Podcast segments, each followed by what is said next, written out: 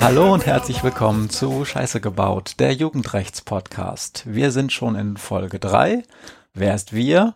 Naja, mir gegenüber sitzt eine Frau. Für die einen ist sie die Frau Vorsitzende und für mich ist sie die beste Jugendrichterin der Welt. und sie heißt Maria. Hier bei mir sitzt Matthias. Er ist leidenschaftlicher Podcaster, Geschichtenerzähler, Medienmensch und Wissenschaftler. Wir haben heute wieder ganz viel vor mit euch und bevor ich euch die Agenda für den heutigen Tag vorstelle, möchte ich kurz auf das Feedback eingehen, was, was ich bekommen habe. Vielleicht hast du ja noch separates Feedback bekommen, Maria. Mhm. Ich kann es dir dann ja sagen. Ähm, erstmal ganz viel Positives, was ich ganz toll finde von euch. Vielen Dank, aber jetzt hier an dieser Stelle nicht wiederholen möchte. Dann ist mir tatsächlich in der letzten Folge ein Fehler passiert. Und zwar habe ich, als ich mich auf Amerika bezogen habe, Amerika gesagt. Und da hat mir eine ganz liebe Person gesagt, hm, Matthias, du meintest doch bestimmt die Vereinigten Staaten slash die USA. Denn Amerika ist ein bisschen mehr als nur das. Und uns gerade Südamerika-affinen Menschen stößt sowas immer etwas übel auf. Und da kann ich nur sagen, das verstehe ich, ich entschuldige mich und werde in Zukunft darauf achten, Vereinigte Staaten oder USA zu sagen. Brav. Ähm, als nächstes haben wir Feedback bekommen bezüglich unserer ständigen Entschuldigung, dass wir A nicht immer gendern und B äh, uns fragen, ob wir eigentlich zu lange sind oder uns mehr Zeit lassen könnten. Wir werden das einfach nicht mehr tun. Wir werden uns nicht mehr entschuldigen, sondern werden einfach unser Bestes versuchen und nerven euch nicht mehr mit solchen selbstkritischen Einwürfen. So machen wir das.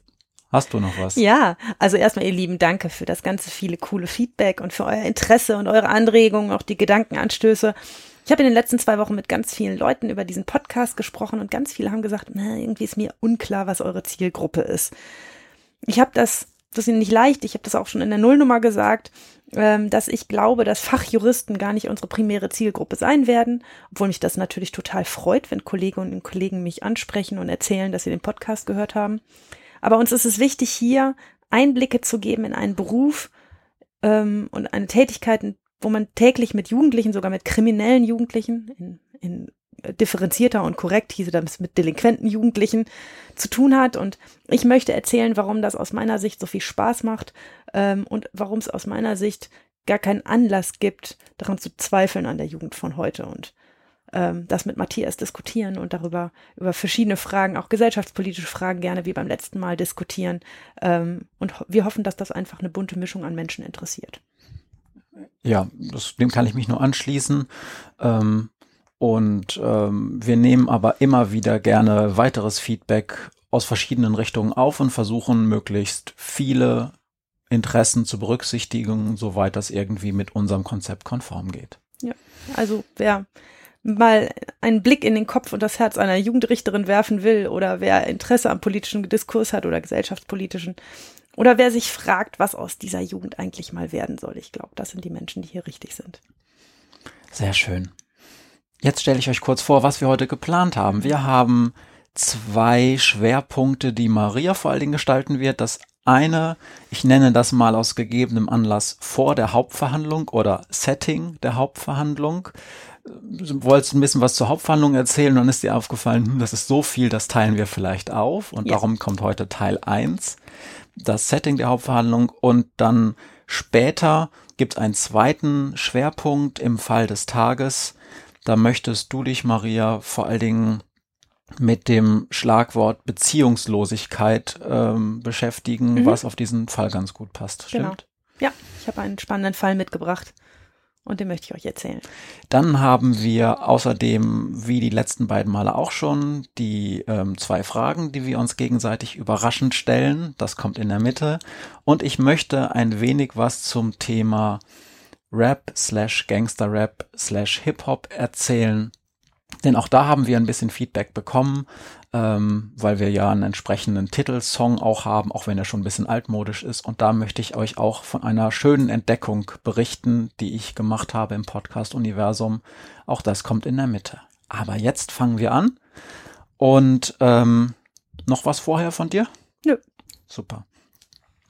Dann hast du dich damit beschäftigt, Maria, ähm, mal aufzuschreiben oder dir Gedanken zu machen, was eigentlich das Publikum interessieren könnte zur Gestaltung der Hauptverhandlung und zwar ganz am Anfang, also bevor es überhaupt richtig losgeht, ähm, was da eine Jugendrichterin wie dich beschäftigt und was auch sozusagen die anderen Teilnehmenden in diesem Setting beschäftigt. Mhm. Und da würde ich vorschlagen, fängst du einfach mal an. Ja. Ich habe heute, habe ich ja eben schon gesagt, einen Fall mitgebracht und als ich mir ganz am Anfang für diesen Podcast eine große Liste geschrieben habe mit Fällen, die ich hier vielleicht erzählen könnte, war dieser Fall der erste auf meiner Liste. Und das kommt nicht von ungefähr, denn es ist auch der Fall, den ich immer erzähle, wenn Menschen mich fragen, was ich eigentlich mache, was es mit diesen kriminellen Jugendlichen auf sich hat. Wenn Menschen wissen wollen, das ist so meistens der, das Party-Anfangsgespräch, wenn man sich fragt, was man beruflich tut, ähm, wenn Menschen wissen wollen, ob das nicht ein ganz furchtbar schwerer Job ist, den ich da mache. Also alle ziehen immer die Augenbrauen hoch und sagen, uh, das ist aber bestimmt sehr schwer und sind dann überrascht, wenn ich sage, ich finde das weder schwer noch belastend, sondern eher eine ähm, ganz tolle Tätigkeit. Ähm, und ähm, das ist immer für die Menschen, die mich dann fragen, schwer zu verstehen, dass das nicht eine deprimierende Sache ist, den ganzen Tag mit Kindern zu tun zu haben, die außer Spur geraten sind. Ähm, und ähm, dieser Fall greift ähm, da ganz viele Aspekte auf, die ich immer gleich am Anfang erzähle und deshalb erzähle ich den heute hier auch. Ähm, das, das erste, der erste Themenschwerpunkt ist das Setting der Hauptverhandlung. Ich habe ja letzte Woche schon erzählt, wie so ein Strafverfahren abläuft. Ähm, und heute möchten, möchte darüber reden, wie so eine Hauptverhandlung vom Jugendgericht aussieht. Und du hast eben schon gesagt, mir ist beim Aufschreiben aufgefallen, okay, erstmal muss man vielleicht beschreiben, was da insgesamt passiert ähm, oder was, da, was man überhaupt erstmal vorfindet, bevor es überhaupt anfängt. Ich steige mit dem Fall ein und der Fall heißt Kevin. Kevin ist, als ich ihn zum ersten Mal sehe, 17 Jahre alt. Ich gehe an diesem Dienstagmorgen der schon ein paar Jahre zurückliegt, durch die Gänge unseres alten Gerichtsgebäudes bis zum Saal 2173, 2173, das ist nämlich mein Gerichtssaal. Hier verhandle ich dienstags Jugendgerichtssachen.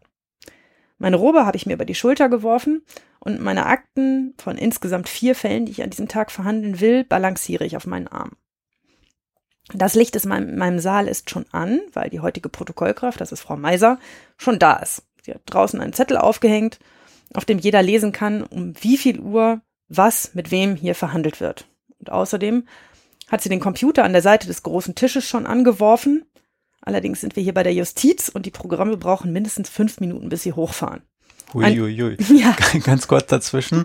Für diejenigen, die die letzten Male vielleicht nicht zugehört haben, sei gesagt, dass sowas wie Namen ja. und auch ähm, Zeiten und Örtlichkeiten variiert sein können oder auch werden.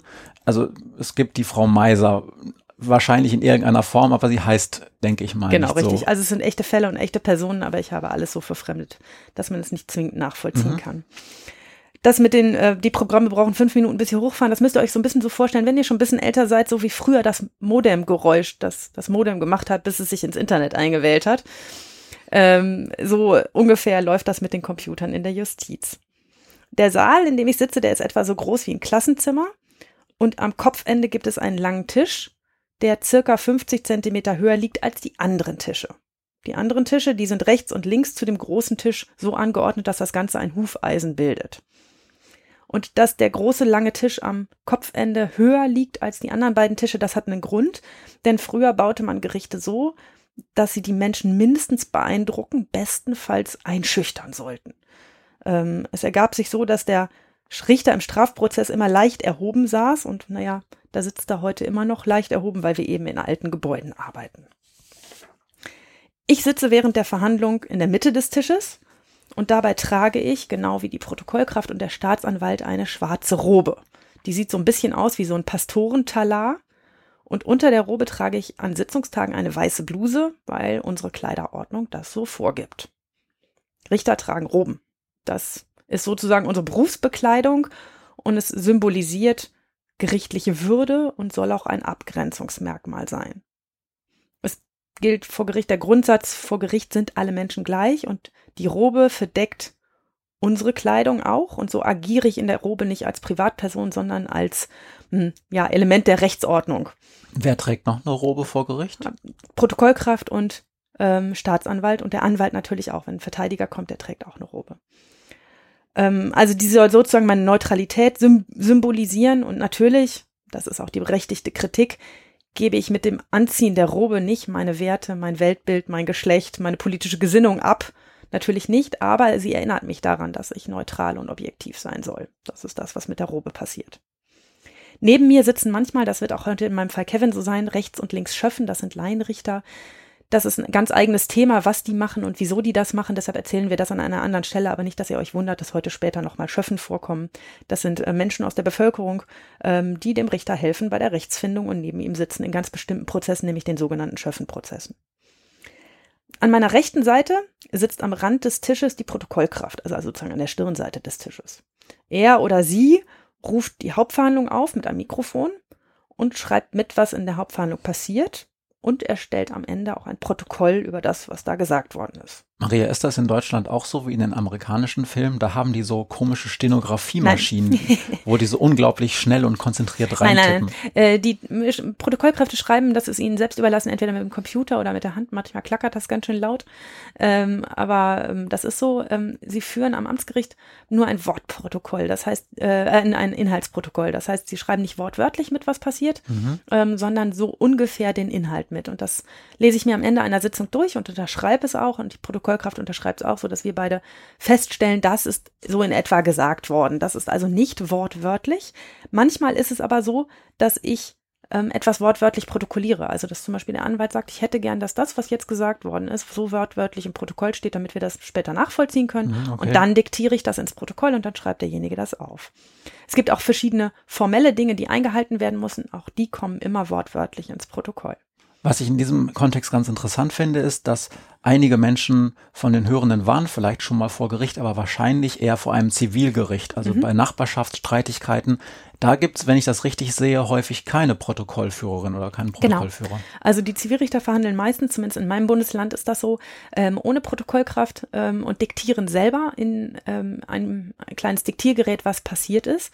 Das hat ein bisschen damit zu tun, dass ein Zivilrichter ähm, am Ende einer Hauptverhandlung noch gar nicht sagt, was passiert. Er hört die Argumente und mhm. äh, dann nimmt er Anträge auf von beiden Seiten ähm, und dann bestimmt er einen Termin, wann er das Urteil verkünden wird. Das ist im Strafprozess anders. Im Strafprozess fällen wir ein sogenanntes Stuhlurteil. Das klingt eklig, aber, aber das ist so, dass ähm, das im Strafprozess gilt. Am Ende so einer Sitzung steht der Richter auf und sagt, was jetzt passiert. Aber Macht Entschuldigung. Also sofort ein Urteil. Aber nur bei den Amtsgerichtsdingern, weil wenn das so ein Mordprozess ist, dann ist das doch häufig so, dass dann in der Zeitung steht, das Urteil wird dann und dann und dann erwartet, oder? Ja, weil, weil man da mehrere Tage verhandelt. Okay. Aber auch am Landgericht und auch in großen Prozessen ist es so, dass am Ende der Hauptverhandlung Dort sind es dann meistens mehrere Richter, die sich erst zur Beratung zurückziehen, die kommen dann aber wieder rein und verkünden das Urteil. Also man sagt da normalerweise nicht, ähm, wir verkünden dann übrigens in drei Wochen das Urteil und dann kommt ihr alle wieder zur Urteilsverkündung. Das ist normalerweise nicht so, kann aber manchmal so sein. Ist aber im Amtsgericht total unüblich. Wir machen ein Stuhlurteil, das heißt, wir stehen auf und verkünden gleich das Urteil. Ähm, und um das machen zu können, braucht man natürlich seine Konzentration an dem Tag, ähm, an anderen Dingen als in ein Mikrofon zu oder in ein Diktiergerät zu diktieren, was passiert ähm, und äh, was, äh, was, was die Beteiligten nun sagen. Also, dass man sich nicht ständig darauf konzentrieren muss, gebe ich das jetzt richtig wieder, was der Zeuge mir gerade gesagt hat, sondern darauf zu achten, wie guckt der, was sagt der, mhm. äh, wie sagt er das, wo wirft er seine Blicke hin. Das alles sind im Strafprozess ganz wichtige Informationen und dafür brauche ich meine ähm, voller Aufmerksamkeit. Und wenn ich dann noch ein Diktiergerät in der Hand hätte, wäre das sch schlecht. Wir brauchen also Protokollkräfte, die ein bisschen mitschreiben, manchmal viel, manchmal wenig. Was passiert da gerade? Wer sagt was? Wer hat was gefragt? Das ist ein ziemlich anstrengender Job für eine Protokollkraft, denn sie muss ganz genau aufpassen, wer was sagt. Manchmal gibt es da ja auch ähm, Feinheiten in dem, was wie gesagt wird. Ähm, und ähm, das alles immer mitzubekommen, ähm, was was in, in welcher Konnotation sozusagen gesagt wird, das ist nicht so ganz einfach für die Protokollkraft. Und ähm, so eine Hauptverhandlung, da, da gibt es auch eine Menge Spannungen und da steht eine Menge Stress in der Luft und die Protokollkraft kriegt es genauso ab wie alle anderen Beteiligten im Saal auch. Ähm, das ist ein nicht ohne anstrengender Job. An der rechten Seite des Hufeisens ähm, also neben der Protokollkraft und einem der ebenerdigen Tische, dann sozusagen eine Nummer tiefer, sitzt der Angeklagte oder die Angeklagte. Wenn es einen Verteidiger oder einen Dolmetscher gibt, dann sitzen die daneben, logisch natürlich möglichst in der Nähe. Am Tisch zu meiner Linken, da wo bei mir in meinem Sitzungssaal das Fenster liegt, sitzt der Staatsanwalt oder die Staatsanwältin. Sie schreiben ja die Anklage und dann kommt ein Vertreter der Staatsanwaltschaft in die Hauptverhandlung und vertritt dort die Auffassung dieser Anklagebehörde, nämlich der Staatsanwaltschaft. Es ist in meinem Bundesland so, dass der Staatsanwalt immer da sitzt, wo das Fenster ist. Also manchmal äh, ist das rechts und links vertauscht, weil, ähm, ähm, weil die Baulichkeiten der Räume da nicht immer so sind, dass die Fensterseite immer auf derselben Seite ist. Ähm, und äh, der Staatsanwalt sitzt immer da, wo das Fenster ist. Und es ist nicht ganz klar, warum das so ist. Wahrscheinlich, damit er äh, verhindern kann, dass der Angeklagte durchs Fenster türmt. Oder? Genau. Echt? Genau, ja, ja, ja. Also einige Leute sagen, damit er nicht ins Licht gucken muss und damit er im Lichte des Rechtes erleuchtet auf der Sonnenseite sitzt und dass, wenn jemand geblendet wird, dann das dann allenfalls der Angeklagte ist und nicht der Staatsanwalt. Ähm, und andere sagen, der Staatsanwalt kann äh, den Fluchtweg besser versperren. Also wenn zum Beispiel an der Tür Wachtmeister stehen, das kommt manchmal vor, ähm, dann könnte der Angeklagte ja noch über übers Fenster äh, rausspringen und ähm, der Staatsanwalt das dann besser verhindern kann, weil er an den Fenstern sitzt. Jetzt mal unabhängig von den körperlichen Gegebenheiten, die so einige Staatsanwältinnen und Staatsanwälte mitbringen, und ich zweifle, dass die sich dann dem entgegenschmeißen würden, ist das, was du gerade erzählt hast, ist das, steht das irgendwo äh, aufgeschrieben? Nein, nein, nein, oder ist das, äh, ist das Urban Legend oder was ist das genau? Also, ich habe das mal so gelernt, aber nicht unter das steht irgendwo. Ähm, und ich habe es gestern auch nochmal gegoogelt, weil ich irgendwie dachte nicht, dass ich hier Quatsch erzähle. Ähm, genau diese zwei Erklärungen habe ich auch im Netz gefunden, aber nicht, dass es irgendwo aufgeschrieben wird, dass es so ist. Dass es, man, man handhabt es halt eben so. Macht man so. Macht man so, genau. Ähm, ich weiß auch ehrlich gesagt nicht, ob es stimmt und ich kann dir und euch nur sagen, wenn in meinem Saal einer geblendet wird, dann machen wir die Jalousien runter. Und zum Glück wollte auch wirklich noch nie einer aus dem Fenster springen. Das ist ähm, auch besser so. Oder gar fliehen oder irgendwie in einer, irgendeiner Form abhauen. Neben dem Staatsanwalt sitzt die Vertreterin oder Vertreter der Jugendgerichtshilfe oder der Jugendhilfe im Strafverfahren. Das habe ich ja bereits letztes Mal erzählt, dass das Mitarbeiter Mitarbeiterinnen des Jugendamtes oder der Jugendhilfe sind, die einen Bericht erstatten und im Prozess sagen, welche Strafma Strafe oder Maßnahme sie denn für den Jugendlichen dafür hilfreich oder vernünftig halten. Und manchmal sitzt neben dem Vertreter der Jugendhilfe im Strafverfahren noch ein Sachverständiger, ähm, wenn es um medizinische Sachverständigengutachten oder sowas geht, das ist in besonderen Fällen so, kommen wir bestimmt irgendwann nochmal darauf zurück. Oder auch Nebenklägervertreter, auch das ist etwas Besonderes. Ähm, das sind nicht die Standards, ähm, aber ich will es kurz erwähnen, dass die da auch sitzen würden. dann befindet sich mir gegenüber der Zuschauerraum mit gut, also in meinem Saal sind es 30 Sitzplätze, in denen Eltern, Betreuer, ähm, manchmal Öffentlichkeit, die meiste Öffentlichkeit sind ehrlich gesagt Schulklassen. Ähm, am Ende des Schuljahres, wenn es vor die Zeugnisse geht, dann ähm, kommen die oft in Prozesse. Ähm, und manchmal bei öffentlichen Prozessen natürlich auch die Presse ähm, Platz nehmen können. Ab und an besuchen meine Prozesse auch die Gerichtsrentner. Das ist was? Gerichtsrentner sind in unserem Gericht zwei ältere Herren, die ihren Ruhestand vormittags in Gerichtssälen verbringen. Und wenn man sie fragt, warum sie denn da sind, ähm, äh, dann sagen sie, dass das interessanter ist, als Barbara Salisch zu gucken oder im Privatfernsehen irgendeinen Quatsch sich anzusehen.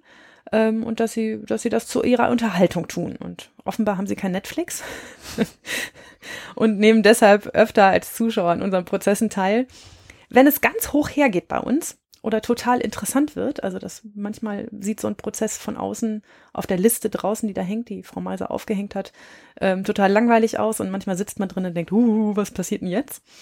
Ähm, dann laufen unsere Gerichtsrentner raus ähm, und äh, ich, äh, ich vermute, sie ähm, telefonieren dann mit der Zeitung und spätestens zehn Minuten später sitzt bei öffentlichen Prozessen dann die Presse bei uns im Gerichtssaal und bekommt das mit. Ich glaube, dass unsere Gerichtsrentner dafür auch Geld bekommen von der Presse. Ah, okay. Ähm, wie ist denn das insgesamt? Also es gibt ja Menschen, die viel über Gerichtsprozesse in der Zeitung schreiben. Da gibt es ja Redakteurinnen, Redakteure, die das ähm, mhm. machen. Laufen die ähm, wahllos an Werktagen durchs Gericht und gucken mal hier, mal dort rein. Gebt ihr denen vorher Bescheid? Ähm, das das könnte interessant sein. Oder sind die so in, in, also das Redaktionsgebäude so in Laufweite, dass sobald ähm, zum Beispiel ein Gerichtsrentner da anruft, die dann wirklich dann nach zehn Minuten da sind? Eine Mischung aus allem drei. Also ähm, ja, es sind einige Redaktionsgebäude so in Laufweite bei uns, dass sie tatsächlich in drei Minuten da sind, wenn sie wollen. Ähm, ja, es gibt auch Pressemeldungen unseres hauseigenen Pressesprechers, der sagt, hier, da und da ist ein interessanter Prozess, da wird Folgendes verhandelt und der macht dann äh, eine Presseinformation vorab. Mhm. Ähm, dann kann die Presse sich entscheiden, ob sie kommt oder nicht. Ähm, und es ist auch so, dass wenn Flaute ist, es keine Pressemeldungen gibt und gerade kein Gerichtsrentner anruft, die Menschen von der Presse durchaus durch unser Haus laufen und draußen auf den Zetteln gucken, ob da irgendwas Interessantes steht. Also ähm, ich arbeite in einer Stadt, die auch einen Bundesliga-Fußballverein äh, hat. Und manchmal ähm, sind die Mitglieder dieses äh, Vereins auch in ähm, Verfahren verwickelt und äh, dann kennt man ihre Namen und ähm, das dauert nie lange, wenn so ein Verfahren verhandelt wird, bis dann ein Teilnehmer der Presse auch in dem Verfahren sitzt und sich ah, das ja. anguckt. Sag mal, ähm, es ist aber schon so, ähm, dass sobald Jugendliche involviert sind als Angeklagte, dass dann die Öffentlichkeit nicht dabei sein darf. Oder in wie ist es genau geregelt? In, also es ist so, dass ähm, solange ich gegen jemanden verhandle, der noch keine ähm, der zur Tatzeit ähm, noch keine 18 war, ähm, dass es eine nicht öffentliche Verhandlung ist. Das heißt, da kommt auch draußen ein Schild dran, da steht dann nicht öffentlich drauf. Das heißt, darf keiner raus und rein, der nicht was direkt mit dem Verfahren zu tun hat. Ähm, da achten wir auch drauf. Ähm, aber sobald ein Heranwachsender mit angeklagt ist, ähm, auch wenn da mehrere Jugendliche sind, handelt es sich um eine öffentliche Verhandlung. Mhm. Ähm, und wenn ich gegen einen Heranwachsenden und zwei Erwachsene verhandeln würde, das kommt auch manchmal vor, wenn die gemeinsam Straftaten begehen, ähm, dann ist das auch öffentlich. Das heißt, ich verhandle etwa die Hälfte der Zeit meiner meiner Verhandlungszeit nicht öffentlich und die andere Zeit öffentlich. Und diese Schulklasse zum Beispiel, wenn dann äh, eine Lehrerin mit der ganzen Schulklasse mhm. kommt, die darf nur dann da rein, wenn es auch öffentlich ja, ist. Ja, man könnte sie auch zulassen zu einer nicht öffentlichen Hauptverhandlung. Ich tue das nicht, weil ich das nicht richtig finde. Wir haben ja, wenn es Schulklassen sind, sind es meistens Menschen im selben Alter wie der, der auf der Anklagebank sitzt. Und das ist für den extra blöd, wenn der 15 ist und hinten drin sitzt eine achte Klasse oder eine neunte. Das ist wirklich fies für den, vor irgendwie 30 potenziellen Mitschülern sind, da ist ja nie die eigene Klasse, aber trotzdem vor Menschen, die genauso alt sind wie man selber, da sein Leben offen zu legen. Denn im Jugendprozess, das werden wir nachher noch hören, geht es auch um viele, viele persönliche mhm. Details. Mhm. Und da soll der Jugendliche eben auch vorgeschützt werden, ähm, dass diese Details öffentlich werden. Das ist der Zwiespalt. Aber zum Thema Öffentlichkeit müssen wir ganz dringend auch nochmal einen Themenschwerpunkt okay. irgendwann machen. Ähm, was ich daran unbedingt erwähnen möchte, ist, also falls ihr jemals mal Lust kriegt, in einen solchen Prozess zu gehen, in öffentliche Verhandlungen, wenn draußen Zettel hängt und da nicht so ein Schild ist, nicht Öffentlichkeit, dann darf man jederzeit rein.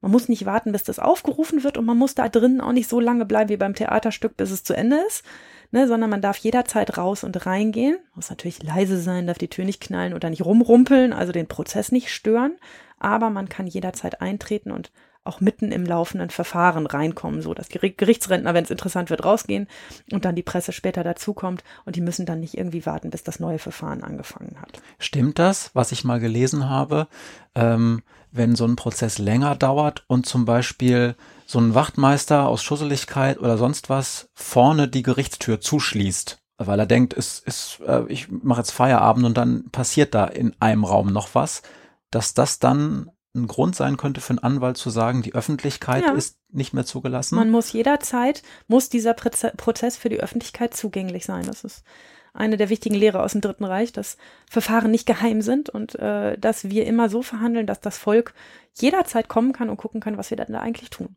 Mhm. Können wir uns noch, aber das bitte erst in der Folge mit der Öffentlichkeit trefflich darüber streiten, warum denn dann keine Filmaufnahmen zugelassen sind. Ähm, das, äh, das ist auch ein, ein weites Feld, worüber man reden kann. Aber also Menschen, die durch Gerichtsgebäude laufen, können in Verhandlungen jederzeit reingehen und sich angucken, was dort passiert. Okay. Ja. Und das letzte, ähm, was vielleicht wichtig zu erwähnen ist, in der Mitte meines Hufeisens gibt es einen kleinen rechteckigen Tisch und einen Stuhl und hier nimmt dann der Zeuge oder die Zeugin Platz, während er oder sie vom Gericht vernommen wird. Okay. So viel zum Setting. Ähm, die Zeugen, ähm, auch wieder amerikanisches Gerichtsserienwissen, ja. die warten da immer draußen und werden aufgerufen. Ist das in Deutschland auch so oder ja. gehen die in den Saal rein? Ganz am Anfang, wenn mich die Sache aufrufe oder der Protokollführer die Sache aufruft, ähm, dann kommen alle rein und dann sehe ich, welche Zeugen da sind. Ja. Ähm, manchmal lade ich die auch gestaffelt, damit die nicht zwei Stunden draußen rumhängen. Ähm, also lade die nach unter, zu unterschiedlichen Zeiten. Dann kommen sie irgendwann nacheinander reingekleckert. Ähm, aber dann gehen sie wieder raus, ähm, denn sie sollen ja nicht mitbekommen, was im Prozess passiert, was der Angeklagte sagt, was die anderen Zeugen sagen, sondern ich will ja einfach nur wissen, was hat dieser ein Zeuge in Erinnerung, was denkt der über den Fall oder was hat er, was weiß er davon noch oder was kann er mir berichten und das soll nicht beeinflusst sein dadurch, dass der schon gehört hat, was vorher und nachher passiert ist. Ähm, und deshalb wartet er draußen und die werden dann einzeln reingerufen. Ah ja. Passt niemand draußen auf, dass die sich nicht untereinander absprechen, aber ja, die können ja auch vorher miteinander telefonieren oder E-Mails schreiben oder sonst irgendwas machen. Okay. Und dann geht's dann eigentlich erst los. Dann geht's erst eigentlich los. Und die Presse darf, ähm, ich habe das gesehen, die machen dann häufig vorher irgendwie Fotos, wenn, also sie dürfen ja kein, während der Verhandlung nichts, keine Mhm. Fotos machen, aber die stehen dann häufig davor und gucken, machen Fotos, wenn die Angeklagten zum Beispiel dann reingehen und sich dann so eine Akte vors Gesicht halten. Das sieht man ja häufig, ne? Mhm. Okay. Ja, das ist immer so eine Frage des Styles, wie man das handhabt. Ich erfahre immer vorher eigentlich, ob die Presse kommt oder nicht. Also mein Pressesprecher sagt das mm, und äh, sagt hier, am nächsten Dienstag wird bei dir äh, Presse im Saal sein. Da haben sich zwei angemeldet, die haben auch eine Fotoerlaubnis beantragt, denn um in unserem Gericht Fotos machen zu dürfen, braucht man immer eine Fotoerlaubnis. Für auch für jeden einzelnen Fall. Es gibt keine generelle Fotoerlaubnis. Mhm. Äh, und ähm, das kann jeder Richter, der in seinem Saal die ähm, Sitzungsgewalt hat und darüber bestimmen darf, wie was läuft, ähm, handhaben, wie er möchte. Ich mache das so, dass ich die Presse immer bitte, den Angeklagten nicht abzuschießen, während er gerade in den Gerichtssaal reinkommt. Also abzuschießen im Sinne von abzulichten, ne, weil ich das eine total unglückliche Situation für einen Angeklagten finde, der gerade erst reinkommt und ja ähm, das Gefühl hat, er hat mit einem ähm, oder das Gefühl haben soll, er hat mit einem Gericht zu tun, das sich unvoreingenommen äh, dieser Sache widmet. Ähm, und ähm, das kommt nicht so gut, wenn er dann reinkommt und als allererstes stehen da irgendwie zwei Kamerateams und äh, drei F Fotografen und, und äh, hauen da drauf. Ich sage immer allen Beteiligten, ich möchte, dass die reinkommen können, dass ich ihnen kurz erkläre, dass die Presse da ist und dass sie dann die Chance haben, sich irgendwas vors Gesicht zu halten, damit ihr Gesicht nämlich nicht auf jeder Titelseite prangt. Das halte ich für fair und das wird auch bei uns so gehandhabt. Und wenn Jugendliche ausschließlich mh, verhandelt werden, dann ist es nochmal was anderes mit der Presse? Die Presse kommt nicht, wenn Jugendliche Okay. verhandelt werden. Also das, ne? Mhm. Mich darf man jederzeit abbilden, weil ich ähm, sozusagen in dem Moment, in dem ich öffentlich verhandle, auch eine Person des, äh, des, des öffentlichen Interesses ja nicht wirklich, aber ähm, äh, der Öffentlichkeit bin und ähm, manchmal bi- bitte ich darum, dass man mein Gesicht pixelt. Ähm, das passiert manchmal, manchmal passiert es nicht, ist aber jetzt auch nicht so kriegsentscheidend. Die Menschen erinnern sich daran dann doch nicht. Okay. Vielen Dank für diesen ersten Einblick. Ähm, ich hoffe, die Zuhörerinnen, Zuhörenden verstehen, dass man offensichtlich über diese Hauptverhandlung mindestens zwei Folgen machen kann und dass wir das dann ähm, beim nächsten Mal fortsetzen. Ähm, wir haben was vergessen am Anfang zu erwähnen und zwar geht es um die EU-Richtlinie, über die wir schon zwei Folgen ganz kurz angerissen haben und immer gesagt haben, nächstes Mal erzählen wir etwas dazu. Vielleicht möchtest du kurz erzählen, warum du auch in dieser Folge ähm, noch nicht inhaltlich näher darauf eingehst. Tja, also du hast das ja bereits in der Nullnummer angesprochen und du hast das deshalb gemacht, weil du von mir mitbekommen hast, ähm, dass ich mich sowieso dauernd mit diesem Thema beschäftige. Und dass das, dass das unsere Praxis im Moment ganz doll beschäftigt. Also es ist so ganz kurz. Es gab eine EU-Richtlinie, die den Umgang der Strafjustiz mit beschuldigten oder verdächtigen Kindern, in EU-Jargon sind das alle unter 18, also die, die wir Jugendliche nennen würden, sind bei den Kinder, regelt. Und die so europaweiten Regelungen dieser EU-Richtlinie haben zu erheblichen Gesetzesänderungen bei uns geführt. Die sind Ende letzten Jahres in Kraft getreten. Und im Wesentlichen kann man sagen, Elternrechte sind gestärkt worden, die Rolle der Jugendhilfe im, Fa im Strafverfahren ist gestärkt worden, es ist das Recht auf Verteidigung ausgebaut worden für Kinder und auch die Informationsrechte wurden erweitert. Und aus meiner Sicht sind das total langweilige fachliche Details, die aber den Fachjuristen total unter den Nägeln brennen, weil das unsere Praxis in vielen Dingen ähm, ja verändert. Und deshalb habe ich mich dazu entschlossen, haben wir uns dazu entschlossen, dass wir in den nächsten Wochen hierzu ein spezielles Tutorial-Video drehen, ähm, wo ich diese wichtigsten Details einmal erkläre, was da sich geändert hat und ähm, was an den Änderungen wichtig für die Praxis ist. Und das könnt ihr dann, wenn ihr fachinteressiert seid, in den sozialen Kanälen runterladen und euch auch anschauen. Genau, und das werden wir dann auch wahrscheinlich dann in der nächsten Folge nochmal den Link durchgeben zu genau. diesem Video oder wer uns auf Twitter, Mastodon etc. folgt, wird das vielleicht auch vorher schon erfahren, sobald das Ding online ist. Genau. Was aber für alle interessant ist an dieser Richtlinie ist, warum macht man das denn überhaupt eine Europarichtlinie zum Umgang mit jungen Menschen im Strafverfahren? Und das ist deshalb so, weil die EU-Mitglieder gemeinsame Standards definieren wollen. Die Mitgliedstaaten wollen sich aufeinander verlassen können, wenn sie darüber reden, was es denn ist, ein verurteilter Jugendlicher zu sein oder ein, ein verurteilter Mensch zu sein. Ähm, und ähm, sie wollen sich darauf verlassen können, dass überall in allen Mitgliedstaaten die gleichen Mindeststandards gelten. Und deshalb gibt es diese EU-Richtlinie. Dazu gehört nämlich zum Beispiel, dass Eltern von Minderjährigen über alles genau informiert werden, was mit ihren Kindern geschieht. Und jetzt sagt ihr, pff, ist das nicht immer so selbstverständlich? Und nein, war eine Zeit lang nicht in allen europäischen Mitgliedstaaten so. Und deshalb ähm, ist das auch gar keine so irrsinnig schlechte Idee, da gemeinsame Mindeststandards zu schaffen.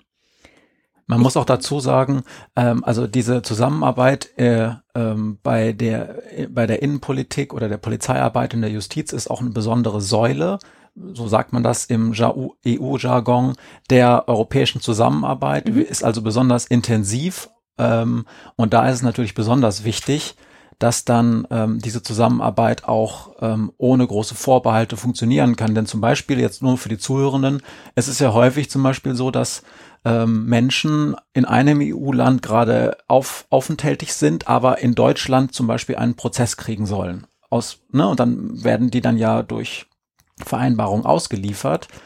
Und da sollte es auch schon der Fall sein, dass sich dann das Auslieferungsland darauf verlassen kann, dass in Deutschland EU Mindeststandards eingehalten ja, werden, genau. weil ansonsten natürlich, also andersrum wäre es ja auch so, wenn in Deutschland jemand sitzt, der ausgeliefert werden soll, woanders hin, dass dann erstmal schon geprüft wird, auch sozusagen gerichtlich, dürfen wir den die eigentlich ausliefern, weil gibt's in dem äh, Zielland ein, ja, äh, ein, ein faires Verfahren. Also wir, wir liefern ja an bestimmte Länder nicht aus. Wir wirken auch als ähm, als äh, deutscher Rechtsstaat an bestimmten Rechtshilfe-Dingen für andere Länder nicht mit. Eigentlich arbeiten wir mit den USA zusammen und machen auch Rechtshilfe für sie, außer es geht um Prozesse, die in einer Todesstrafe enden können. Dann wirken wir nicht mit, weil wir das ja nicht richtig finden. Und dann gibt's auch keine Rechtshilfe von unserer Seite. Ich will einmal ganz kurz den Erwägungsgrund Nummer eins der Richtlinie euch vorlesen, weil der so hübsch ist und weil der das ganz gut zusammenfasst.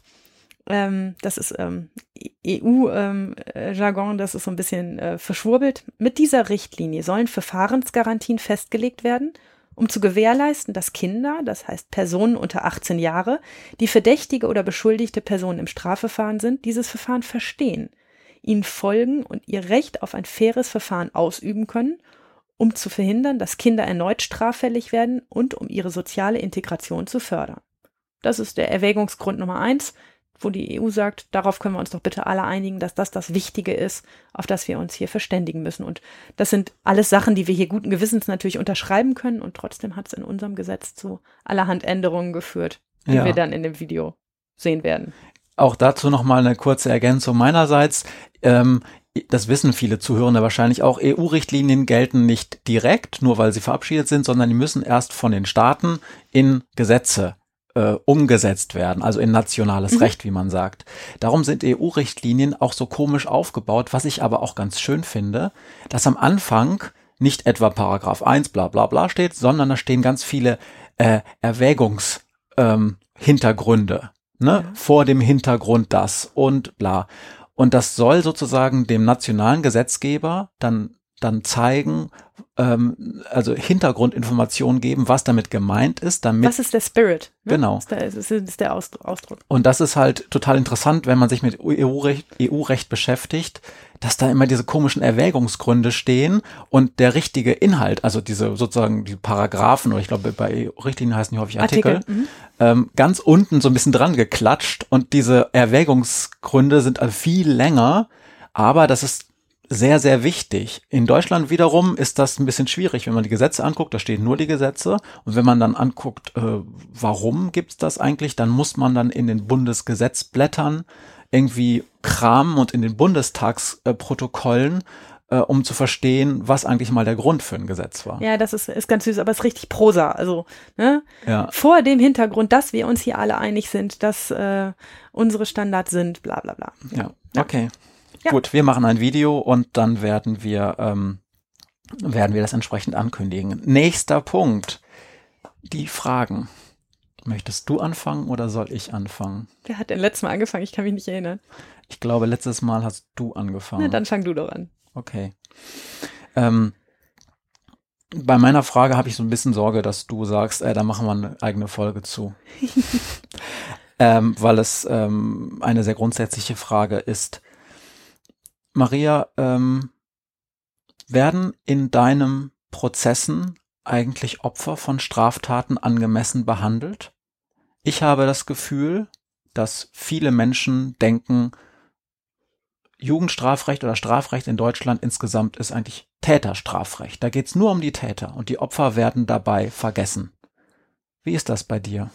Ja, das ist eine Frage für eine eigene, also steht auch in meinem Themenkatalog für einen eigenen Podcast, ähm, aber ich äh, versuche es dir so, so kurz wie möglich zu beantworten. Jugendstrafrecht ist Erziehungsstrafrecht. Es geht im Jugendstrafrecht darum, ähm, auf den jungen Menschen so einzuwirken, dass man weitere Straftaten verhindert und sich bestenfalls sein weiteres Leben positiv gestaltet, nämlich zumindest straffrei gestaltet. Das ist äh, die Grundannahme. Es geht um Erziehung und nicht ähm, darum, einen, einen gerechten Ausgleich für das begangene Unrecht zu finden, sondern darum zu verhindern, dass dieser Jugendliche weiter Straftaten begeht. Also das Opfer kommt ja bisher dann gar nicht In vor. der Tat, in der Tat, der Jugendliche steht auch im Vordergrund und auch sein, seine Persönlichkeit und das, was für ihn wichtig ist, ähm, steht im Vordergrund übrigens wie im fast im gesamten Strafrecht. Das ist, wir haben Täterstrafrecht, wir orientieren uns daran, was hat derjenige getan und wie ist das zu ahnden. Aber natürlich ähm, stellt ja ein denkender Mensch, und das sind hoffentlich die meisten Richter, seinen Kopf nicht aus. Und wenn es ein Opfer einer Straftat gibt, versucht man das so sinnvoll wie möglich und auch so, ähm, so sensibel wie möglich einzubinden. Also, Gibt es nicht immer ein Opfer einer Straftat? Boah. Also zum Beispiel beim Fahren ohne Fahrerlaubnis fällt mir jetzt irgendwie kein Opfer ein. Ne? Also wenn einer ohne Führerschein fährt und er hat keinen Unfall gebaut und gar nichts, dann gibt es so richtig ein Opfer nicht, Mhm. außer die Allgemeinheit, die denkt, jeder, der im Auto sitzt, hat auch einen Führerschein.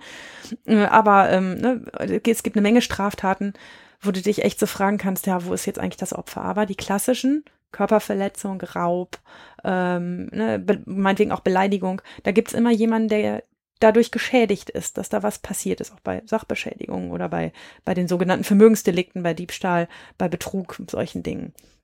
Ähm, und natürlich versuchen wir mit diesen Menschen im Gerichtsprozess so sinnvoll wie möglich und auch so sensibel wie möglich umzugehen. Ich habe das letztes Mal erzählt, dass wir die Lehrerin, die ja das Opfer dieser Bele Beleidigung war, was da ähm, über der Lehrerzimmertür stand, nicht unbedingt gehört haben aus Rücksichtnahme auf die Situation zwischen Lehrerin und Schüler.